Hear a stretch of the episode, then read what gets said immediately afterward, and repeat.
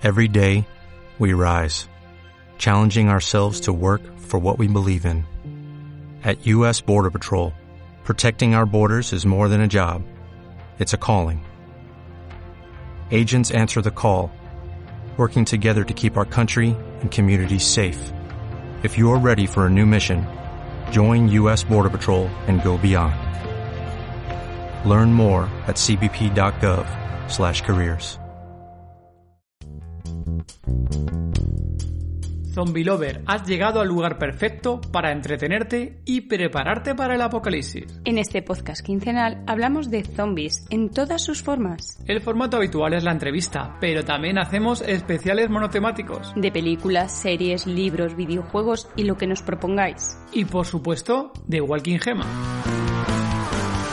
Invitamos a gente relacionada con nuestro género favorito. Personas que trabajan en el mundo del cine, la televisión. Creadores de contenido como autores de libros, podcasters, youtubers, streamers. O fans del género como tú. Cualquiera tiene cabida en el podcast de Todo de Zombie. O simplemente aceite de oliva o aceite de girasol o cualquier tipo de grasa casi. Con esto podemos crear velas, candelabros, incluso cocinar con esto, usándolo como combustible el aceite. Y luego pues también hay formas de que, como había pocos árboles, pues ibas caminando las primeras horas del día que no hacía tanto calor. A lo lejos veías un árbol, vale, pues vamos a ir hasta ese árbol. Y te quedabas ahí tranquilito porque así conservas más tu temperatura y, y tus, tus líquidos. Episodio 54 del podcast Todo de Zombie. Hola Zombie Lover, contigo somos Todo de Zombie. Hola David. Hola Gema, ¿qué tal? Hoy nos acompaña Adrián, conocido como Soy Lobo Nómada, con más de 300.000 suscriptores en YouTube. Hablaremos con él de supervivencia, de cómo tener preparada tu casa para refugiarte una larga temporada en ella, qué tener listo si tienes que salir corriendo de casa, qué cosas serían útiles el día del apocalipsis para trueque y de la experiencia de Adrián en sus viajes que con sus conocimientos ha creado de las únicas formaciones en el mundo sobre supervivencia. Zombie Lover,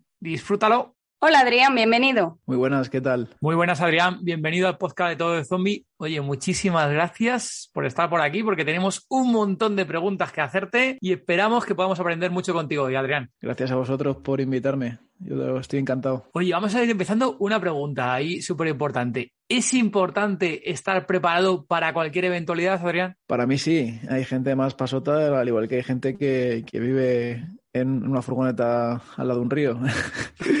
Depende de tu mentalidad. Hombre, después de los últimos años, Adrián, la verdad es que estamos mirando aquí, ¿no? De los últimos años que llevamos con tema de desabastecimiento de comidas, el tema de pandemias, que si ves por ahí que si hay huracanes, que si hay Ahora terremotos, que si hay volcanes que entran en erupción, la guerra que tenemos ahora, el supuesto apagón que va a venir, la inflación, la verdad es que todo pinta mal, ¿no? La verdad es que vayamos unos años un poco con bastante convulsos, ¿no? Habría que estar preparado para este tipo de cosas. Sí, sí, es que es una pasada. Han venido una detrás de otra. Bueno, y te has olvidado la guerra de Rusia y Ucrania. Hostia, sí, la guerra también sí. Es que es una locura lo que estamos viviendo. Sí, llevamos dos años que... Dos, tres, cuatro, sí, bueno, hay unos cuantos. Y luego también aquí en España, porque no hay tantos temas de catástrofe habitualmente, pero vamos, que vamos, me acuerdo, por ejemplo, hace unos cuantos años que fue en Lorca cuando el terremoto, que se fue a, a la mierda todo, bueno, un montón de casas en Lorca. Hace poquito ahí en, en Canarias, el volcán que entró en erupción, que la seguridad 100% no, yo creo que no existe en este mundo. Y el Filomena. Y la Filomena, Filomena. hostia, que aquí la subimos nosotros, la Filomena, calla, calla. Madre mía, y yo embarazada.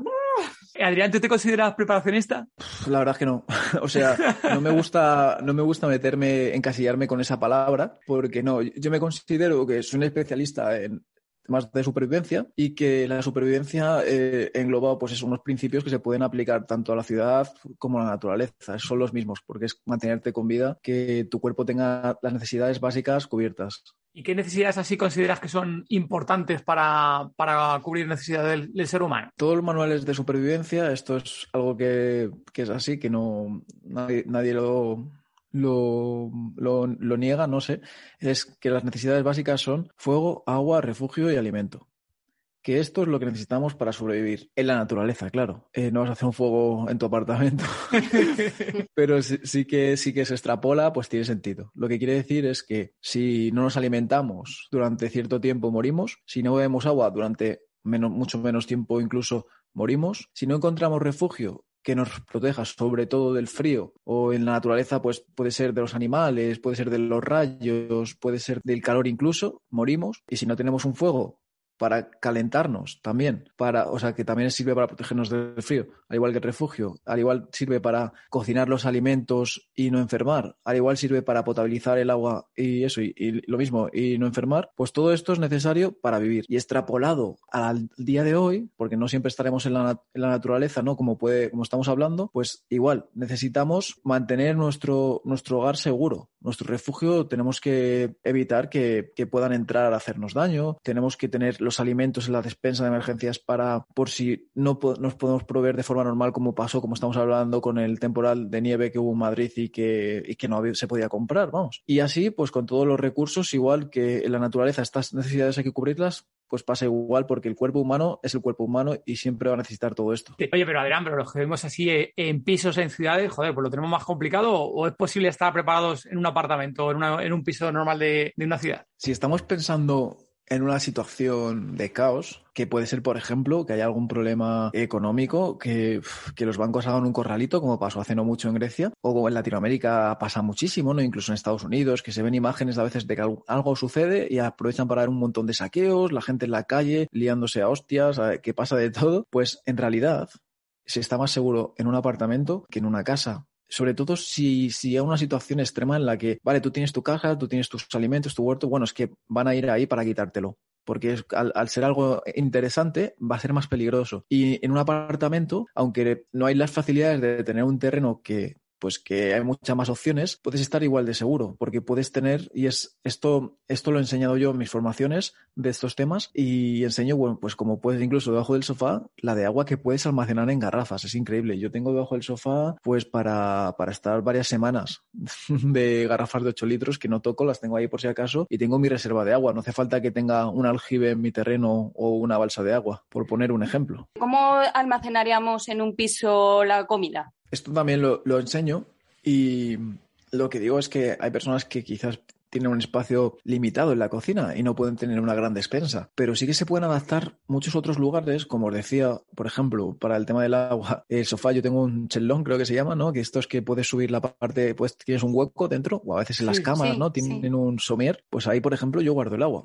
Y al igual con las despensas, pues ah, yo tengo una habitación que son todo armarios de ropa y me sobra la mitad. Pues uno de los, de los armarios, y muy pequeñito, muy, muy pequeñito, que es una esquina que hace, ese lo tengo de despensa. Y en vez de tenerlo todo en la cocina, lo guardo ahí. Entonces, en realidad también, aunque el espacio sea reducido, es cuestión de ingeniárselas y siempre hay espacio para, porque en ese pequeñito, pequeñito armario, pues tengo, no sé, tampoco es que tenga la casa llena de rollos de papel higiénico, pero tengo un pequeño armario con un poquito de arroz. Joder, es que dos paquetes de arroz ya te dan la hostia. Tengo también pasta, tengo, tengo una serie de cosas que, aunque que parezcan poquitas cosas, pues igual me dan para, si no puedo hacer la compra en, en, un par de semanas o incluso un mes, pues estar tranquilamente y no pasar penurias. Nosotros ahí me acuerdo cuando el tema de que decías tú antes, por ejemplo, que hablábamos al principio de la pandemia, que vimos que esto ya iba para largo, ¿no? Que hemos estado encerrados en casa, que tampoco sabíamos cómo estaba el virus, la cosa, que no queríamos ir muchas veces al supermercado, hostia, aprovisionamos ahí el carrito que no veas tú, lo dices tú. Sí que fue ahí algo que, que a lo mejor estuvimos arriesgando demasiado. Porque luego ya el resto de los días ya había desabastecimiento, por lo menos nosotros tuvimos suerte, hicimos la compra, nos anticipamos un poco a, al resto de la gente y compramos ahí un montón de cosas, lo dices tú, compramos pasta, compramos arroz para no tener que ir muchas veces, las... compramos atún, la tala atún grande, me acuerdo, compramos sí, el conserva, la tala de conserva. Eh,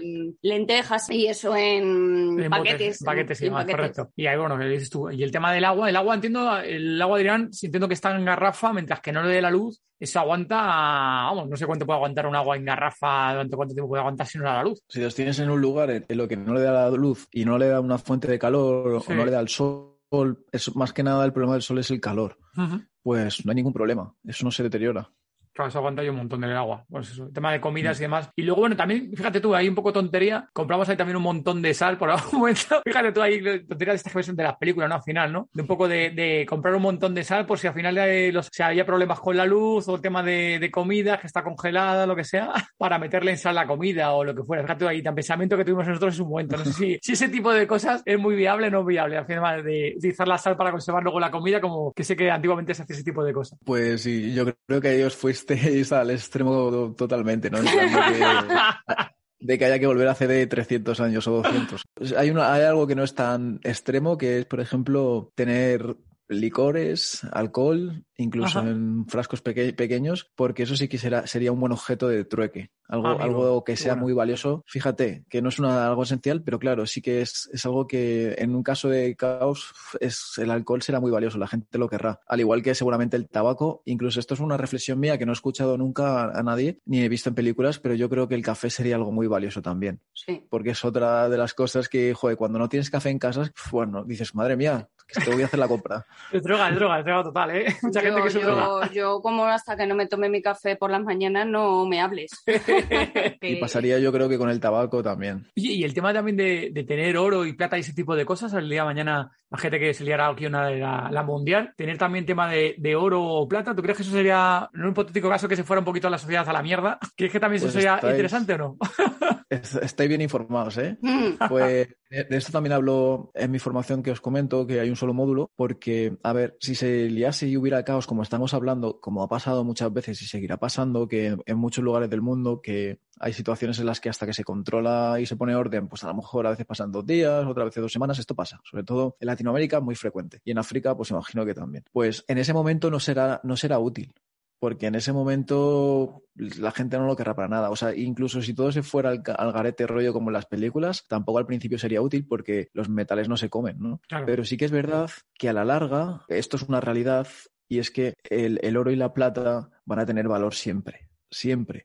Porque siempre lo han tenido. Porque eh, el oro ni la plata es que tienen valor desde que el, el hombre es hombre, desde que tenemos constancia de la historia, desde los egipcios, desde siempre. Y el dinero no. Los euros, ¿desde cuándo existe el euro? O sea, no, ni- no tengo ni idea. Lo busco en Google y a lo mejor, no sé, no, no sé, pero muy poco. De hecho, los expertos en economía lo que dicen es que esto que es una realidad también es que las monedas fiduciarias, que son el euro, el dólar y todo esto, que no está basado en nada, tarde o temprano terminarán valiendo cero. No se sabe cuándo, pero tarde o temprano. Y el, el oro y la plata, no. Entonces, si tú con tu dinero, que tarde o temprano valdrá cero, compras algo que va a tener valor para siempre porque lo ha tenido desde que el hombre es hombre, pues yo creo que es una buena inversión, ¿no? Algo que va a valer cero, algo que encima va a incrementar su valor porque es escaso y cada vez hay menos, pues eso es una realidad que es, que es algo bueno, pero en plan para largo plazo, no para pensar en que en que tendrá valor pronto. Oye, volviendo un poco al tema de la, de la casa, o sea, llegamos gente que, que llegara una situación, oye, pues esperemos que no, que no llegue a pasar nunca, ¿no? Pero bueno, como dices tú, que como posibilidad hay- es posible, ¿no? Y hay que estar un poco ahí, un poco preparados, ¿no? O prevenidos a, de caso que pasara. Si llegáramos a, oye, dices tú, que por ejemplo, una casa o un piso es un buen refugio, ¿no? En ese momento, ¿no? Entiendo que sobre todo lo que dices tú, si te vas a- al campo o al bosque directamente vas a pasar frío y tienes que ir con unas ciertas condiciones para,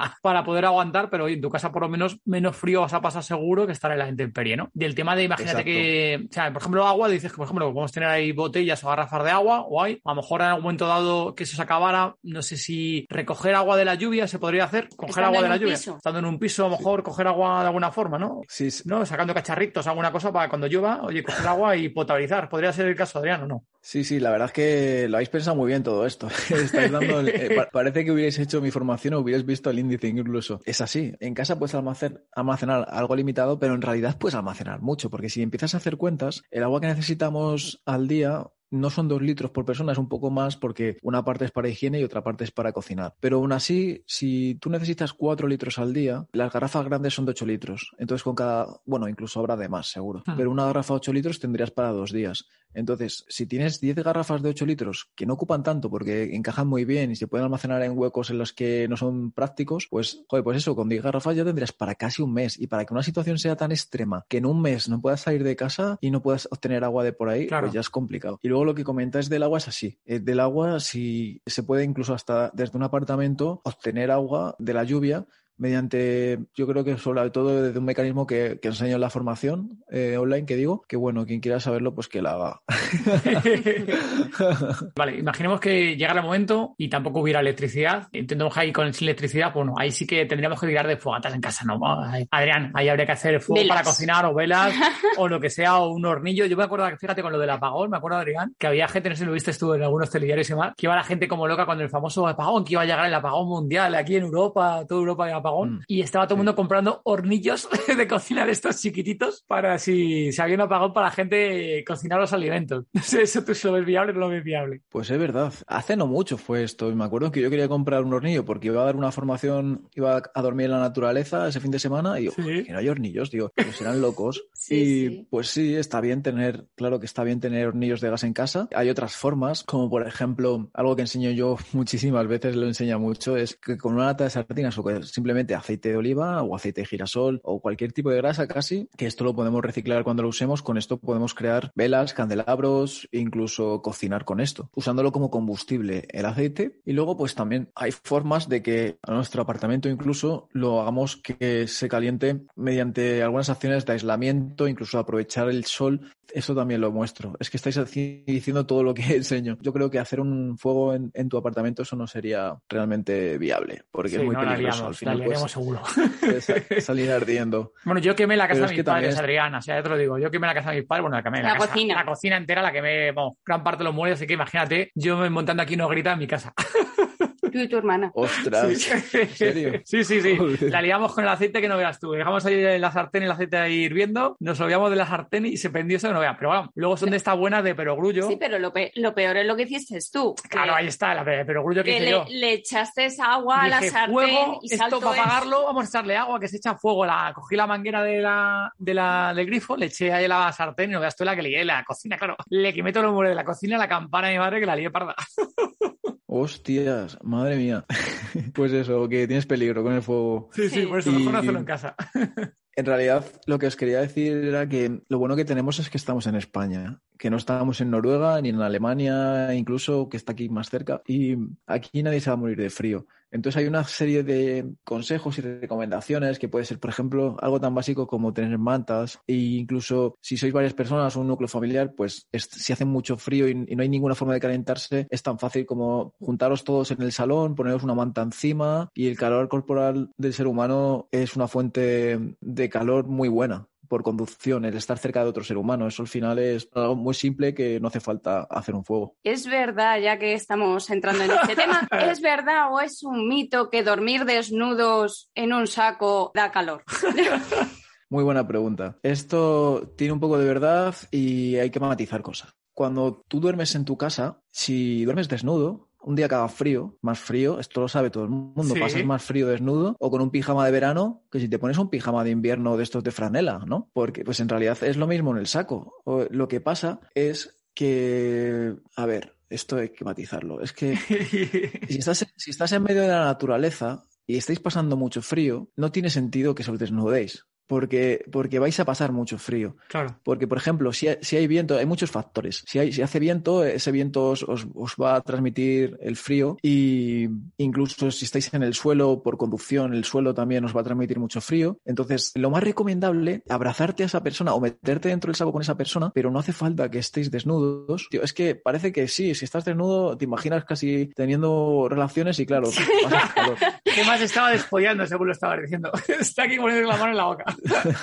Pero, pero en mitad del bosque no es así. En mitad del bosque que hace mucho frío, al igual te desnuda. Dices, sí, hombre, me voy a desnudar aunque me des tu calor. No, no. Con el frío que hace. entonces- claro, entonces la cuestión es que hay ciertas prendas de ropa que no dejan pasar tu calor y hacen que, que no se lo puedas pasar a esa persona. Incluso es perjudicial si estás en el saco de dormir tú solo, porque no calientas el espacio que hay entre tu cuerpo y el saco de dormir. Por ello, lo más recomendable sería que te abrazases a esa persona dentro del saco, pero que tengáis la ropa que sí que transmita el calor, que es un poco de sentido común, que es la ropa más transpirable, más de algodón. No os metáis dentro del saco con un Gore-Tex.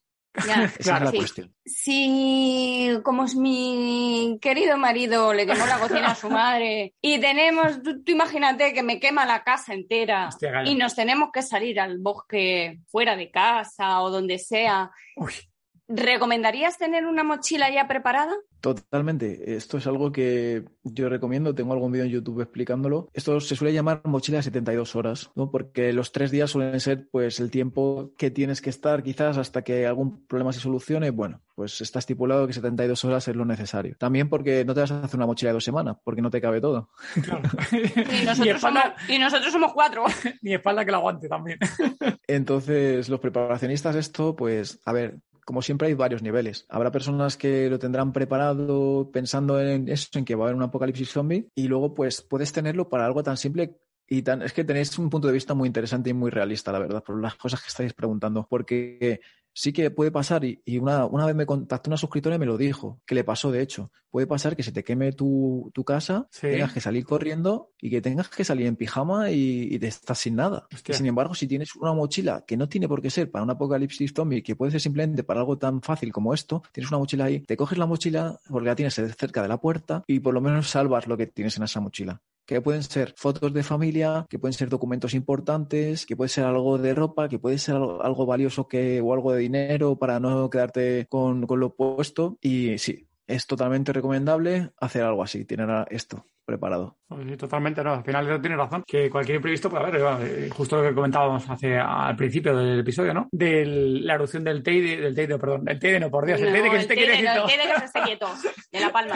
de La Palma, la erupción del volcán de La Palma. De, oye, de, y catástrofes que hemos visto un montón de, de, Sobre todo aquí en España no hay tantas, ¿eh? Pero bueno, que, que suele haber, ¿no? Lo que decían, por ejemplo, de Lorca aquí justo aquí en España que pasado unos añitos. Eh, todo ese tipo de cosas, oye, imprevisto puede pasar en cualquier sitio, ¿no? Aquí en Madrid ha habido alguna veces explosión desde bombona de gas y cosas de esas. Y, joder, que al final la gente, lo dices tú, se ve los telediarios y demás, y está la gente ahí con el pijama y con nada más. Ni el pijama y la zapatilla de casa y el perro de, si acaso que la han cogido y poco más. ¿eh? Casualidad. Y de casualidad. perro de casualidad. Es que es así, porque, a ver, los españoles por el clima que tenemos, por la mentalidad, por la cultura, somos muy pasotas.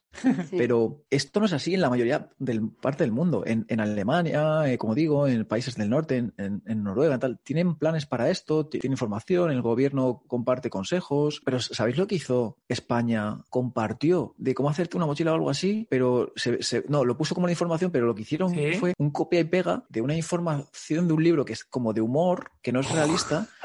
Eh, seguro que lo conocéis, que se llama ¿Cómo sobrevivir a un apocalipsis zombie o algo así? Sí, sí, correcto. Unos youtubers, pensándose que la información, algún capullo, pensándose que la información esa era la buena, lo copió y lo pegó y era un poco como de risa, en plan de que tienes que llevar en la mochila eh, goma de pelo, entonces, cosas, así, y no se dieron ni cuenta. Y bueno, pues a lo que voy, que eso, que en España no nos preocupamos por todo esto. Pero, por ejemplo, en, bueno, en América del Norte, en Canadá y todo eso es otro tipo de mentalidad. Incluso, pues en Latinoamérica igual. En, México siempre hay terremotos y la gente sabe qué hacer en caso. En Chile, es lo más normal del mundo. Y aunque no pase alguna eventualidad tan grande aquí, o sea, más improbable que mucha gente que esté escuchando puede que esté pensando, y yo también pienso que es verdad que no es lo mismo estar aquí que en otro lugar, pero a nivel personal, como decir, pues pueden pasar cosas como esa, que se te queme, que no es tan raro. De hecho, me estoy acordando que el otro día eh, uno de los actores de La Casa de Papel me mostró un vídeo cómo se le quemó, se le estaba quemando su casa y el chaval llorando y se le, se le había quemado todo. y es que es algo que puede pasar, al igual que muchas otras cosas. Sí, sí, como posibilidad hay, es posible.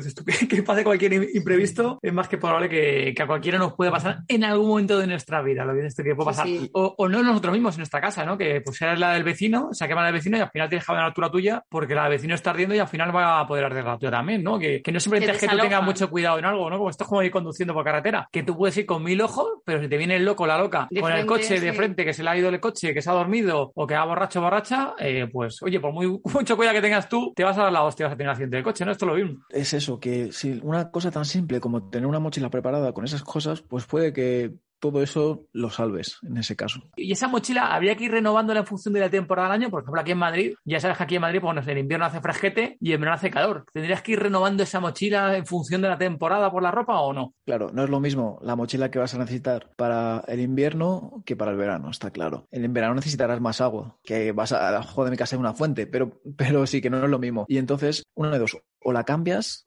según una para los seis meses más calurosos, otra para los seis meses más fríos, o tienes las dos, pero sí que eso hay que tenerlo en cuenta. No, lo suyo no es que hagas la mochila en invierno, la dejes ahí y en verano la tengas ahí, porque esa habría que modificar algunas cosas. Yo siempre, para todo lo que hago relacionado con supervivencia, me voy a, la, a la base, a la base que os he comentado antes de fuego, agua, refugio, alimento. Y pienso, vale, le tengo que meter algo de alimento, pero algo que pese poco, algo que sea práctico, por ejemplo, una de sardinas que también me valdría para hacer un fuego con el aceite. Vale, algo de refugio, pues voy a meter un plástico que con esto me podría hacer un toldo que me refugiase de la lluvia, que me refugiase del sol, del calor. Vale, algo de de agua, bueno, pues voy a meter sobre todo pastillas potabilizadoras para potabilizar el agua que me encuentre y, no llevar tanto agua. Y con estas cosas, aparte de lo que habéis comentado de algo de dinero, que es que al final vivimos en, no vivimos en la selva, algo, las fotografías, que es algo también valioso por si perdemos todo lo que hay en la casa. Pues sí, esa, esa serie de cosas está muy bien. Bueno, Gemma, ya sabes que tenemos que ir parando la mochilita, ¿eh? Sí, sí, sí. y de peso de una mochila, Adrián, ¿cuánto puede llevar así, más o menos, recomendar de un peso de una mochila? ¿Cuánto puede ser para llevarla encima a una mochila sin movernos locos, eh? pues a ver, esto es muy buena pregunta también, porque, claro, alguien que no tenga ni idea y que no suele hacer excursiones largas, pues pensará, bueno, pues me voy a hacer aquí un pedazo de mochila, pero claro, tampoco es práctico si no la puedes llevar porque te vas a dejar la espalda. Y la cuestión es que creo que la teoría lo que dice es que, que lleves como máximo, creo, me parece que es un 10% de tu peso o algo así. Yo no hago mucho caso a estas recomendaciones, porque un 10% de tu peso es muy poco. Yo peso unos 70 kilos, pues serían 7 kilos. O sea, 7 kilos, me faltan muchísimas cosas. porque en, en, invierno yo suelo llevar mochilas de que a lo mejor llegan a los 20 kilos. Eh, porque, porque, claro, llevas un saco de dormir que ya pesa 4, la mochila ya pesa 3 joder, es que, es que no te da. Entonces, sí que es verdad que es difícil llegar a las recomendaciones. A lo mejor la recomendación lo que te hablan es por salud y tal, que en una situación así no vas a pensar en tu espalda, pero tampoco hay que pasarse. Entonces yo diría que no se pase la mochila de los 15 kilos. Oye, eh, Adrián, tú esto que sabes un montón, ¿desde cuándo llevas tú metido todo el tema de, supervivencia y demás? ¿Cómo te empezó a ti a picar el gusanillo de aprender un poco de todo el tema de supervivencia, el bosque y demás? Pues esto es una pregunta muy, muy buena porque justamente hemos estado hablando antes que somos de la misma ciudad bueno, pues es Móstoles, que es a las afueras de Madrid, que no es como si vivieras en Madrid centro, que tienes un parque muy bonito, como estábamos hablando antes, eh, un parque muy bonito y grande al lado, y que luego encima es que si te vas con la bici por el camino del lado, es que estás en un sitio que parece que estás en, en donde caminaba el Quijote. O sea, no es un lugar para vivir que digamos que sea una gran ciudad caótica, no, es otro rollo. Y hay muchos parques, y hay muchos jardines, nada que ver con Barcelona, que no tiene espacio verde dentro de la ciudad. Uf, vaya ganas, sí, la verdad un poco shock. sí, sí, que es una ciudad mucho más pequeña que Madrid, pero igual o más caótica y, es una la densidad de población debe ser súper alta. Y al llegar aquí, pues yo me, me, estresé mucho. Y en realidad no era tan mayor, o sea, yo llegué con unos 20 años. O sea que, tampoco tuve la oportunidad de aprender sobre estos temas mucho antes porque no tenía familiares que me hubieran enseñado o amigos. Tampoco hacía muchos años que tenía un carnet de coche para moverme por ahí, más a sitios salvajes. Pero sí que desde niño sí que tenía esas ganas por aprender eh, sobre estos temas y me llamaba mucho la, curiosidad. Y bueno, pues yo me vine a vivir a Barcelona hace unos 12 años, como os comentaba antes, y el venir aquí fue para mí un, un shock. Y al llegar aquí fue y dije, va, eh, voy a aprender sobre esto porque a mí lo que me apetece es coger y, escaparme los fines de semana, pero quiero desconectar. No me quiero ir a un camping ni nada de eso. Yo me quiero ir a mitad del monte y estar solo y vivir esa experiencia. Entonces me vino a la cabeza y digo, necesito aprender sobre supervivencia. Y justo empecé a hacer formaciones, a aprender de, de, una escuela, de otra, me volví un friki y empecé a aprender, y luego empecé a moverme por toda España a aprender de todas las escuelas que había. Luego al final me fui por todo el mundo, que si aprender una escuela que había en Costa Rica, una escuela que había en Noruega. Qué eh, chulo. Y sí, sí, y por esa necesidad de escapar, descubrí esta afición que di en el clavo, porque yo no voy por ahí con un cuchillo en la boca y me pongo a cazar y paso dos días así. simplemente te vas eh, hacer vivac, como se llama, ¿no? Sin tienda de campaña, y pues pones en práctica algunas de estas habilidades de supervivencia. O sea, no es supervivencia real, son la palabra correcta, aunque yo pienso que tampoco que haya que matizar siempre, pero es te vas a hacer prácticas de supervivencia. Y al, irte a, pasar dos días a hacer prácticas de supervivencia, es algo mucho más desconexión que irte a un camping. Hola zombie lovers, mi nombre es Grouchy y hoy vengo a contarte el origen de los zombies.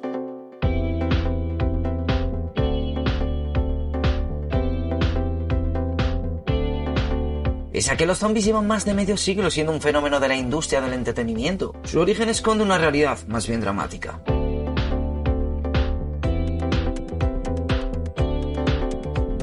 Y es que el origen se remonta a mediados del siglo XX, en Haití, cuando los esclavos africanos eran llevados a trabajar en las plantaciones de azúcar. La creencia es que a través de la magia o el veneno, el hechicero de la tribu realizaba ritos vudú, logrando hacer enfermar hasta la muerte a estos esclavos.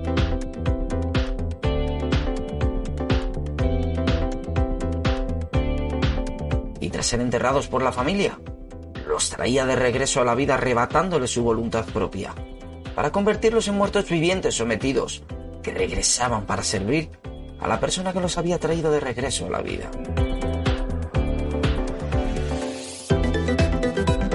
Recuerda, Zombie Lover, que puedes seguirme en Instagram, en Twitch o en Twitter, bajo el nombre de Zombie Grouchy. Has comentado que esto te ha hecho viajar mucho. ¿En qué sitios has estado? Bueno, he estado en varios lugares que muchas veces los he repetido porque es que a mí me gusta mucho el volver porque es una sensación muy guay de familiaridad y de que sabes lo que te queda Sí. por ver, ya tienes contacto, ya tienes amigos, no sé, a mí me encanta volver a los lugares en los que he estado. Por eso tampoco es que sea una de esas personas que dicen, no, he estado en 150 países o 157. A, a- a mí me la pela cuántos países he estado, no lo cuento. No me, sin- no me considero un trotamundos, pero eso sí que hay países que los tenía en mi lista de quiero ir a este sitio antes de morir y la he cumplido. Y son, por ejemplo, eso, Noruega, que he estado, y de hecho quiero volver, quería, iba a volver cuando, cuando pasó todo esto del, del virus, pero al final no, no pude. He estado en Finlandia, que es, pues es un país muy cercano también y quería conocer. He estado en Escocia, que es el país yo creo que más me sorprendió en cuanto menos expectativas tenía y me flipó. También ahí estaba eso, durmiendo por ahí por la naturaleza solo y, y muy guay. Y, o sea, que no he ido a Escocia para conocer la, la ciudad y el turismo normal y tal, que, que me he ido a lo más lejos Sí. que he podido y más salvaje. Al igual que en Costa Rica, que he estado dos veces y, y no me he ido a los típicos sitios que va todo el mundo, sino que he intentado, estuve una semana entera metido en un lugar bastante aislado con gente de allí Ujú. que se, se dedicaban a enseñar supervivencia también. Luego he estado también en, en Canadá también en dos ocasiones y lo mismo. Quería, quería intentar ver lobos y osos y he estado por ahí acampando en, en sitios en los que había yo solo. Sobre todo me viene a la cabeza estos sitios. Luego también he estado en Marruecos igual. Mucha gente ha ido a Marruecos, pero no han estado una semana entera por el desierto a pie, sin cual ni nada. con- ¿Qué me dices, Adrián? ¿En serio? Hostia, tío. Sí, pero, pero también era una actividad organizada de supervivencia en la que íbamos con bereberes, ¿no? Que son como los Sí. pastores de allí, y ellos nos guiaban. Porque Que ahí no, puedes hacer esto estuviste lo- solo. No, no, y no puedes hacer esto a lo loco porque es muy peligroso al final. Porque te pierdes, no hay agua y, y te deshidratas y te mueres. Sí, pero, aún así estás asumiendo un poco, ¿eh? Aunque vayas muy acompañado, es, oye, entiendo que no es algo, no es como estar en tu casa viendo una película, está claro. no tiene nada que ver, Exacto. tiene que ser Eh, complicado narices, ¿no? En el desierto, Exacto. con el calor que hace, luego por las Uf. noches hace un frío que te pelas. Bueno, exacto, es, es una actividad que no cualquiera paga por aprender todo esto y por hacer esto, sino que no es como estar en, en un resort allí tomando, tomando barra libre Claro. y el desierto y luego das una, una vuelta con el camello y tal. Es algo bastante guay que hice. Y luego volví otra vez también al, al Sáhara y también me fui igual a un sitio bastante alejado y también estuve con una familia que vivía ahí, muy guay. No sé, yo considero que, que no he hecho viajes muy locos de varios meses o, o muchísimos viajes, pero estoy muy contento por haber tenido la oportunidad de, de conocer estos lugares y ver estas experiencias. Joder, la es una, una pasada lo que estás comentando. ¿eh? Sí, porque además que es que no haces el típico viaje que hace todo el mundo. No, no, nada. no Entonces, ver. entonces tiene más mm, valor, más, em, no sé cómo decirlo. No, hombre, ahí yo no Adrián lo que dices tú, que lo ibas buscando, no ibas al típico viaje buscando relax, tú ibas a buscar ahí también conocimiento Sí. y meter también con la cultura del país o, o la zona, ¿no? O el ambiente, no sé cómo decirlo, con la naturaleza de allí realmente, ¿no? Mezclarte, bueno, te iba a decir mezclarte la naturaleza, pero suena súper raro, ¿no? Es decir, eso. Sí, sí, es, sí, en realidad es eso. Yo lo que buscaba era eso, era vivir realmente la naturaleza de allí. Yo huyo siempre de los lugares en los que van todos los turistas y te ponen una pulserita o incluso aunque sean de naturaleza que te van a vender las actividades y a llevarte de la mano a todos los sitios. Yo intento ir justo a los sitios a los que no va todo el mundo, son más auténticos, aunque sean dentro de un país turístico. Oye, y has tenido también, que os comentabas hay algunos países de- del norte de Europa, ¿has tenido también experiencias con la nieve? Es que a mí me gusta mucho vi- vivir la esencia de, de esos países y esos lugares salvajes. Cuando he ido al desierto, no he ido en la época de turismo alta, he ido cuando hacía calor. He, ido cuando no van no van los turistas, porque en realidad, claro, la temperatura es muy alta y, pero es claro cuando vives el desierto de verdad. ¿Qué temperaturas, ¿Y Adrián? Pues, ¿te acuerdas de temperaturas? ¿Con qué rango de temperaturas podría ser la que tuvieras allí? Pues la verdad es que no lo recuerdo ni lo medí, pero seguramente más de 40 grados. O sea, pues serían Sí, 45 a lo mejor. Y en el desierto tiene que pegar que no más. Eso. Claro, entonces ahí aprendes lo que hay que hacer. Ahí lo que hay que hacer es caminar las horas principales del día y las, y las últimas, y luego las horas centrales. eh, esto no es tan llamativo como en el último superviviente. Esto no es en plan, me pongo a saltar aquí, no. Es, es- la supervivencia es algo mucho menos llamativo y más inteligente y práctico. Y es Claro. las horas centrales del día, lo que hacían los bereberes era, como había pocos árboles, pues ibas caminando las primeras horas del día que no hacía tanto calor. A lo lejos veías un árbol grande y decías, vale, pues vamos a ir hasta ese árbol. Llegabas hasta ahí a las 12 y a las 12 te ponías en la sombra, te preparabas la comida, te ponías una alfombra y te tumbabas en la sombra y te quedabas ahí tranquilito porque así conservas más tu temperatura y, y tus, tus líquidos y te quedabas ahí y luego ya cuando el sol empezaba a bajar ya seguías caminando Y eso se aprende cuando la temperatura es tan alta, no cuando hace una temperatura de lujo para estar ahí todo el día. Y la pregunta que me habéis hecho, perdón, igual, pues eso, fui a Noruega, eh, de hecho a la, zona más septentrional de Europa y más al norte de, Noruega, que es Cabo Norte. Esa hay una península ahí y estaba eso todo congelado. Es un paisaje muy ártico porque Noruega, claro, tiene zonas más boscosas y todo eso. Yo fui a hacer una formación sobre travesías árticas y esa zona pues es, es un ecosistema ártico porque es desértico. Es todo nieve, casi hielo y, y, sí que estuve ahí pues eso, viviendo lo que es el frío y, y, lo que es el ártico porque eso ya pertenece al ártico y hubo algún día por ejemplo que hubo un poco de ventisca ¿no? y yo lo grabé, eso está en YouTube y, y hay vídeos en los que se ve ahí la, el, los paisajes estos de infinitos de, de, nieve, es que no ves nada, vamos. Y haciendo estos viajes de la supervivencia y demás, ¿cómo se te ocurrió abrir el canal? Muy buena pregunta. Joder, me está gustando mucho la entrevista que me estáis haciendo. ¿eh? Pues a ver, yo empecé a aprender sobre todo esto, como os dije, cuando llegué a Barcelona y a su vez, por aquel entonces, también me empecé a enganchar un poco a YouTube, porque YouTube no lleva tantos años. Yo creo que empecé en YouTube pocos años después de su creación y me acuerdo que empecé a ver los youtubers, los primeros youtubers españoles, rollo J. Pelirrojo, y gente así. Y videópatas también eh, fueron bastante nuevos. Y los veía y decía, Buah, ¿cómo mola esto lo que está haciendo esta gente? Y yo tenía ese gusanillo y decía, yo quiero hacerlo. Porque yo tenía esa pasión por la supervivencia, como digo, desde pequeño, desde adolescente, pero es que a la vez, desde también desde pequeño adolescente, tenía esa pasión por la comunicación, por la grabación y hacía tonterías con mi hermano, me acuerdo. Esa es una anécdota que, que, nunca he contado, ¿vale? Pero me acuerdo que con un móvil de esos, de los primeros que tenían cámaras, nos poníamos a hacer el, a hacer el tonto en el salón, que estábamos aburridos porque nuestros padres estaban trabajando lo poníamos grabando, lo dejamos juguete en un vaso y nos poníamos a como a pegarnos hostias uno enfrente del otro. Típico. Que no, no, nos dábamos de verdad, pero a la que uno le pegaba al otro, el otro, que no se veía en la cámara, daba una palmada. Y parecía que nos estamos dando unos tortazos increíbles. Y luego lo hacíamos combates de béisbol. Imagínate. Qué cabrones, ya combate, ya madre mía.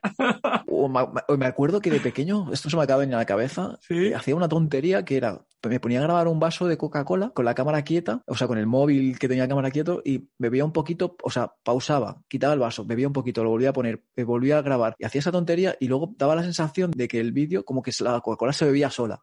Y esas mierdas se las enseñaba a mis amigos y tal. O sea, que ya desde pequeño tenía eso también, esa, eso es algo innato. Entonces em, empecé un canal de YouTube en el que empecé a grabar, a mostrar cosas sin ningún sentido. O sea, eh, empezaba a hablar en cámara y digo, yo también lo voy a hacer. Y decía, bueno chicos, hoy os voy a enseñar, eh, porque de verdad quería compartirlo. Digo, o sea, había una receta muy buena hacer un estofado de carne y la grababa y la mostraba. Y tenía un vídeo en YouTube. Un día eh, hice un viaje también con mi pareja y nos fuimos a, con mis parejas. Estoy soltero, chicas, si estáis escuchando este podcast. bueno, hice, un viaje con mi pareja ah, también y lo grabé en plan con musiquita, rollo blog, pues contando cosas, pero un canal totalmente random. Eh, como te digo, un vídeo de cocina, un vídeo no sé qué, y ya tenías ese, gusanillo por la comunicación y por YouTube, que me gustaba. Y a la vez estaba aprendiendo sobre supervivencia. Entonces, en ese canal random alguna vez también mostré, desde hace ya muchísimo, digo, voy a mostrar un, una cosa que me compré, un material de supervivencia, que era un silbato, y dije, de emergencias, y dije, bueno, he comprado esto, lo voy a probar, eh, me parece una buena compra, si, sin ningún tipo de interés en, en beneficiarme ni nada. ¿Sí? Entonces, como hice esto, dije, ostras, vi que empezó a gustar. De hecho, lo primero que hice fue crear una página de Facebook donde compartía reflexiones, compartía aprendizajes, hacía incluso tutoriales de cómo hacer esto, cómo hacer lo otro sobre supervivencia. Ese es súper jovencito, Adrián, ¿no? No tendría mucha edad ahí, sí, ¿no? Sí, ¿Qué sí. tendría? Pues eso, 20 añitos, 20 y pocos. Y entonces creé un canal de YouTube porque, eh, porque algún vídeo que compartí en algún foro, porque por eso entonces había foros o grupos de Facebook que empezaron a ver, Sí. lo compartía, eh, pues eso, mis experiencias, mis, sobre todo este tema de supervivencia y gustaba muchísimo, porque se veía que de verdad lo compartía porque quería compartirlo con la comunidad, con los demás. Entonces dije, ostras, ¿y si creo un canal? Creo que no, no era ni mi intención, porque se llamaba Adrián de la Cruz, mi nombre. Ajá. Creé un canal y, y empecé a compartir cosas de supervivencia y empezó a gustar muchísimo. Y me acuerdo que me hice con 2.000 seguidores en nada. Entonces digo, venga, va, voy a ponerle empeño, voy a hacer esto. Y digo, "Bueno, ahora voy a irme un fin de semana aquí y voy a grabar un fin de semana durmiendo solo en un refugio que me he hecho con ramas. Y lo hice. Y así a lo tonto, así a lo tonto, pues fue como, como llegué a, esto, que, que, que, como, no sé si vosotros lo sabéis, pero yo fui policía nacional durante muchos años, durante 10 años, y a la vez hacía todo esto y mi intención en ningún momento era dedicarme a esto. Lo que pasa que al final, pues, pues se dio solo. Cuando mi intención al principio era simplemente compartir mis experiencias. Sí, al final pasión, Adrián.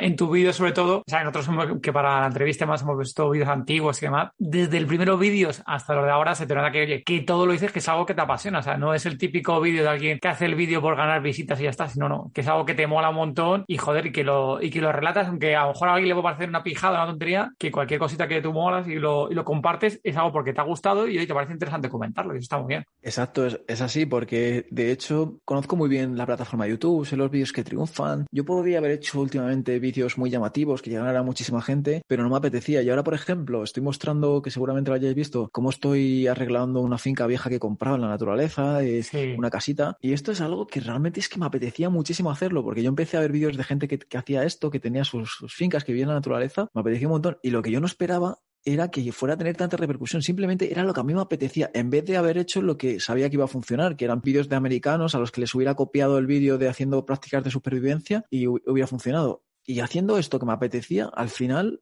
me está yendo bien, o sea que es, eso es súper gratificante. Nada, al final has montado ahí una comunidad bastante baja de, gente, Adrián, que, oye, que, le mola y sobre todo cómo lo cuenta. Te iba a preguntar ahí entonces, Adrián, ¿y cuándo salió el, el, loba, el lobo nómada? ¿Cuándo salió ese nombrecito, esa ese nombre de marca que luego cambiaste? Pues es que cuando empecé todo esto, como os decía, en el punto en el que dije voy a hacer un canal de esto, en el que, en el que empecé a ver que tenía mucha repercusión y, que empecé a pensar incluso, vale, ¿qué voy a hacer? ¿Qué, le gusta a gente tal? Y ahí dije, ostras, ¿por qué no hago algo guapo, rollo, mi propio programa de televisión a lo, a lo casero en YouTube? A mí lo que me gustaría, lo que me apasionaría hacer es viajar por ahí. O sea, en realidad siempre, siempre he hecho el contenido de vídeo que a mí me hubiera gustado consumir. Esa ha sido mi, mi norma y es algo es una, una, muy buena idea para, pues para estar contento con lo que haces.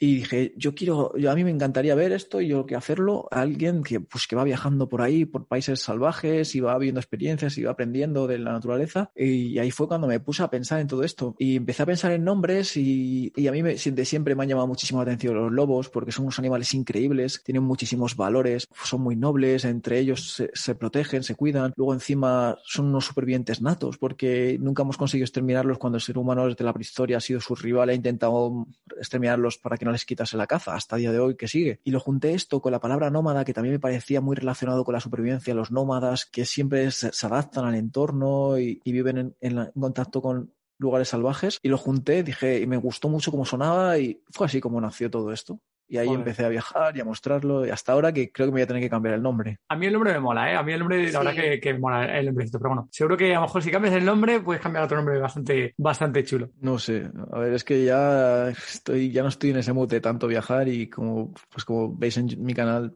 ya. Estoy muy a gusto en mi casa, creando un hogar, creando una base y todo esto. Ahora luego te preguntaremos ahí por la, por la finca esa tan chula que has cogido.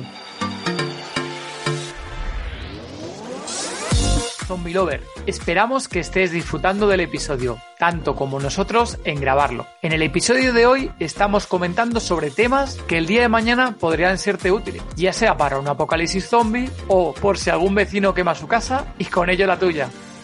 Esperemos que no pase, pero no hay nada seguro. Por favor, comparte el episodio con tus amigos y tus amigas en tus redes sociales. Puede que el día de mañana te lo agradezcan. Continuamos con el podcast.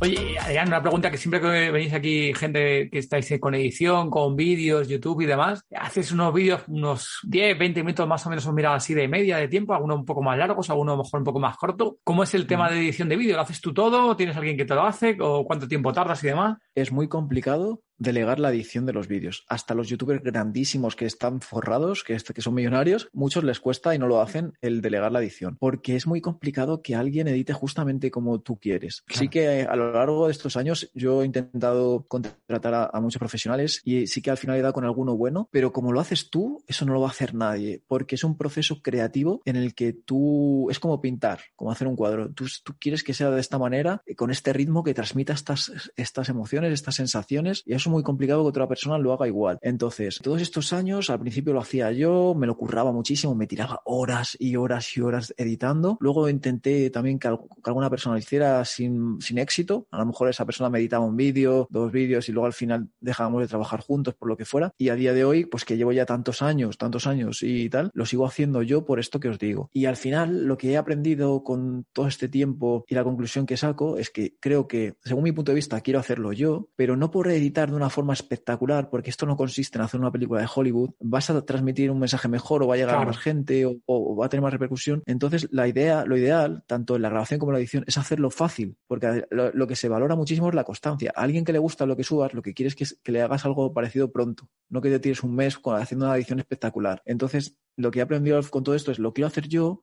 y luego de la manera más simple, más sencilla, pero no por ello más aburrida ni, ni de peor calidad, sino que hago una edición bastante simple, pero que gusta y ahí está la clave. ¿Y cuánto tiempo más o menos tardas ahora en los vídeos, eh, Adrián? En editar, ¿no? Sí, en editarlo, más o menos. Imagínate, yo que sé, ¿cuánto puedes grabar? Grabas a lo mejor una hora, hora y media y, luego reduces. ¿Y cuánto tardas en el tiempo? Como no sé cuánto tardas en. O sea, ¿cuánto grabarás y luego cuánto vas acortando? Yo suelo grabar, joder, estáis muy bien informados o acertáis mucho, ¿eh? suelo tener al final de archivos brutos una hora, una hora y media. De que todo lo grabado, eso lo tengo que reducir a un vídeo de eso, 10, 15, 20 minutos. Y de esa grabación de una hora, hora y media, pues a lo mejor la he grabado durante un fin de semana entero de un montón de tomas diferentes. Y esa, esa hora y media, reducirla y dejarla en un vídeo de 20 minutos y tal, suelo tardar una media de dos horas. Pero yo porque ya tengo, joder, es que yo he editado a lo mejor 400 vídeos, entonces yo ya tengo mucha rapidez. No, y aparte sabes lo que has grabado, ¿no? y también ya muchas veces ya lo empiezas a veces tú, intentas hacer la filmación lo más sencillo posible o lo más asequible o lo más moldeado, ¿no? No sé cómo decirlo, para, para la edición que tú ya tienes en mente, a lo mejor hasta casi cuando lo estás grabando, ¿no? Claro, pero bueno, aún así, antes tardaba mucho más. Dos horas es poco, ¿eh? Dos horas es que va bastante rápido, porque imagínate, si solo de archivos hay una hora y media para visualizarlo, ya es una hora y media, pero bueno, yo voy muy rápido, voy, plan, esto no lo voy a ver esto ya sé lo que es, pim pam, de aquí corto solo el principio, pim pam, y voy así. Te voy a hacer una pregunta así un poco trampa. Con el tema de la pandemia, conocemos a gente que vivía en sus pisos y ha preferido ahora irse a vivir a chalés. ¿Tú con tu finca te ha pasado lo mismo? Claro, totalmente. De hecho, yo, tengo un vídeo que subí hace poco que lo cuento todo esto. Es, un vídeo en el que digo por qué compré la finca y explico y, lo cuento. Por eso decía que era un poco trampa. Porque hemos visto el vídeo.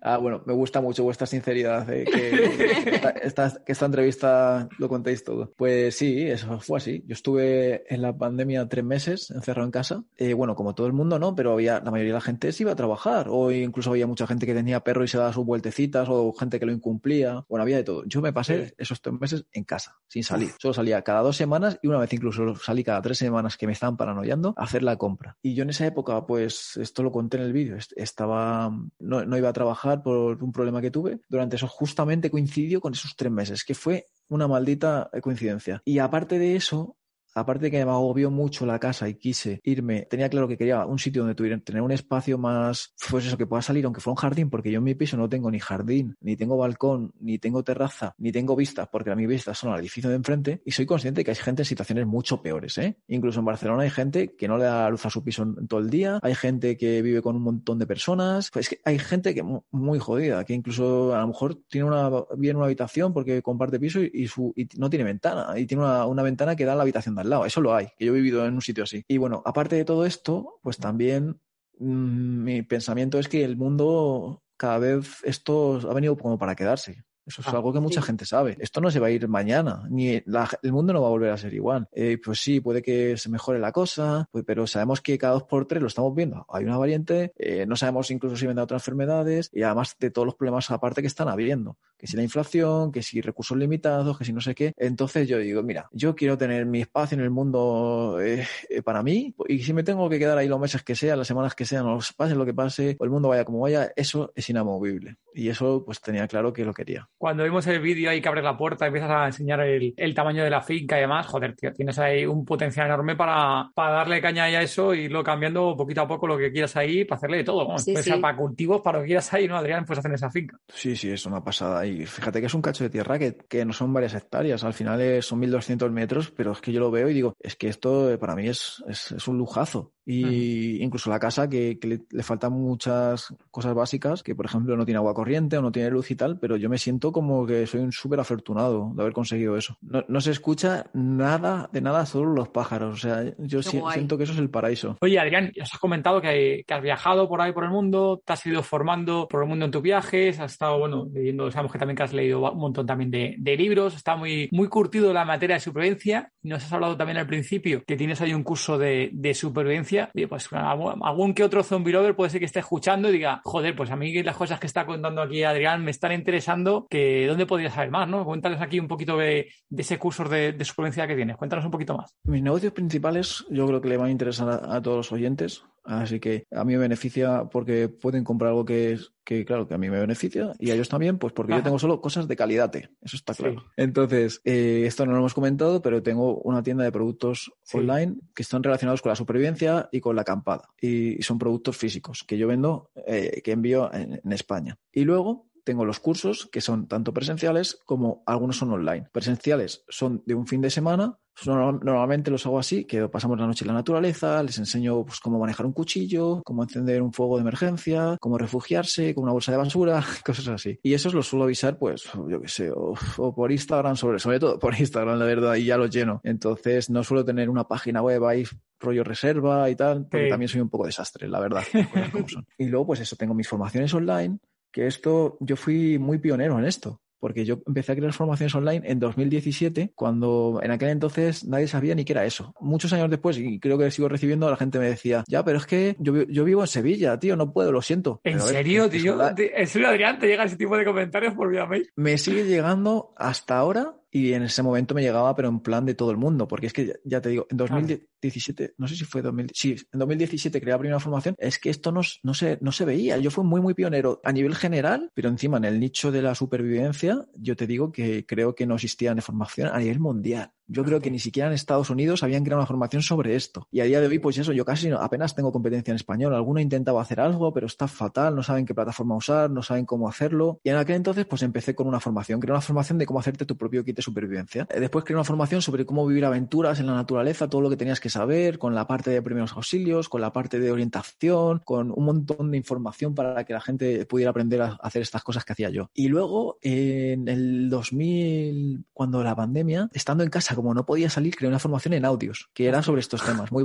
muy baratita, eso sí, de temas de preparacionismo. Y después de todo esto, en 2020, no, perdón, hace un año eh, hace un año y la acabo de acabar ahora, he estado un año entero grabándola, creé la, la, formación que hemos comentado varias veces, que es sobre preparacionismo y supervivencia urbana, que se llama Oasis, que también es online. Y eso son unas cuantas formaciones que tengo y que yo os daré un enlace para que eh, quien quiera, quien le interese y quiera hacerlas, también os, estarán apoyando a vosotros para que os llevéis una afiliación, un porcentaje y, básicamente es eso. Ah, está genial ahí, Adrián. Os dejaremos ahí el enlace en las, en las notas del episodio y nosotros aquí también recomendamos tu tienda online porque tienes productos muy, muy chulos, ¿eh? O sea, ahí tienes un montón de cosas ahí y encima agotados, Adrián, porque vamos, más de una vez yo he entrado ya a tu tienda y tienes ahí cosas que se te van agotando los productos también, ¿eh? Es que han venido meses, pues, no sé, las navidades han sido hace no mucho y todavía algunos no los he repuesto. Sí, eh, no me puedo quejar para nada. O sea, empecé, con la tienda online con un cuchillo, con un producto que yo diseñé, de hecho, hace ya bastante tiempo, hace como unos tres años, si no me equivoco, y hace como un año y medio íbamos a cerrar esta empresa porque empecé con un socio, cuando ya se habían vendido todos los cuchillos, luego dije, ¿y por qué no empiezo con otros productos? Porque yo tengo mucha experiencia y yo sé qué productos son buenos, cuáles no, y a mí me pasaba, yo, joder, compro en Amazon y me viene un producto que, que no me sirve, aunque en las fotos parece, aunque en la descripción, y joder, en este año y medio la verdad es que estoy súper contento cómo ha ido este negocio, cómo la gente se ha creado una comunidad increíble, sobre todo en Instagram. Bueno, y te empiezas a ver las reseñas de los comentarios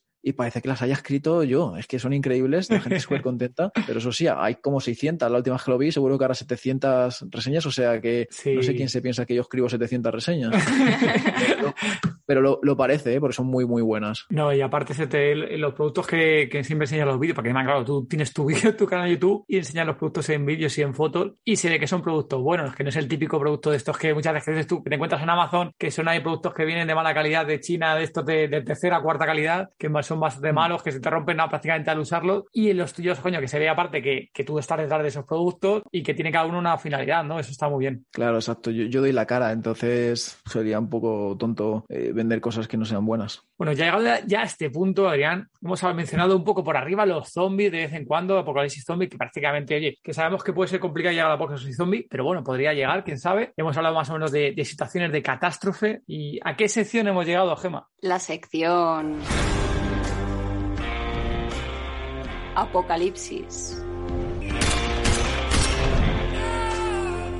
En esta sección te voy a hacer dos preguntas y tú me tienes que contestar lo que tú harías, ¿vale? Vale. Si te convirtieras en zombie, ¿quién sería tu primera víctima? ¿Tengo que decir lo que se me ha venido a la cabeza? Lo que tú quieras. La verdad es que si me convirtiera en zombie, pues yo pensaría en comerme pues, pues una chica guapa, la verdad. No me voy a comer un señor mayor de 80 años. Y que luego sea zombie también ella, ¿no? Ya estáis de pareja los dos de zombies, ¿no? Sí, buena, buena idea, sí. O, o un aren, me como unas cuantas.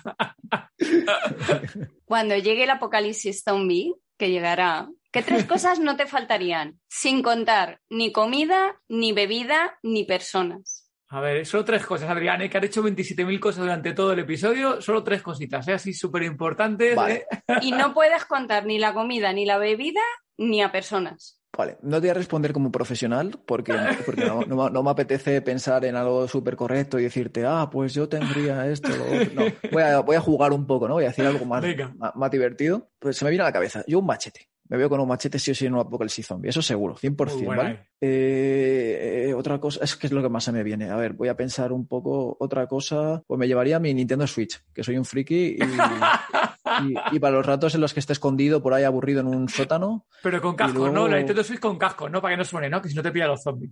Sí, buena idea, pero no me lo contéis ese porque si no me quedo con los Eso queda así en la tercera. Le damos como que sea todo el En el pack. en el pack.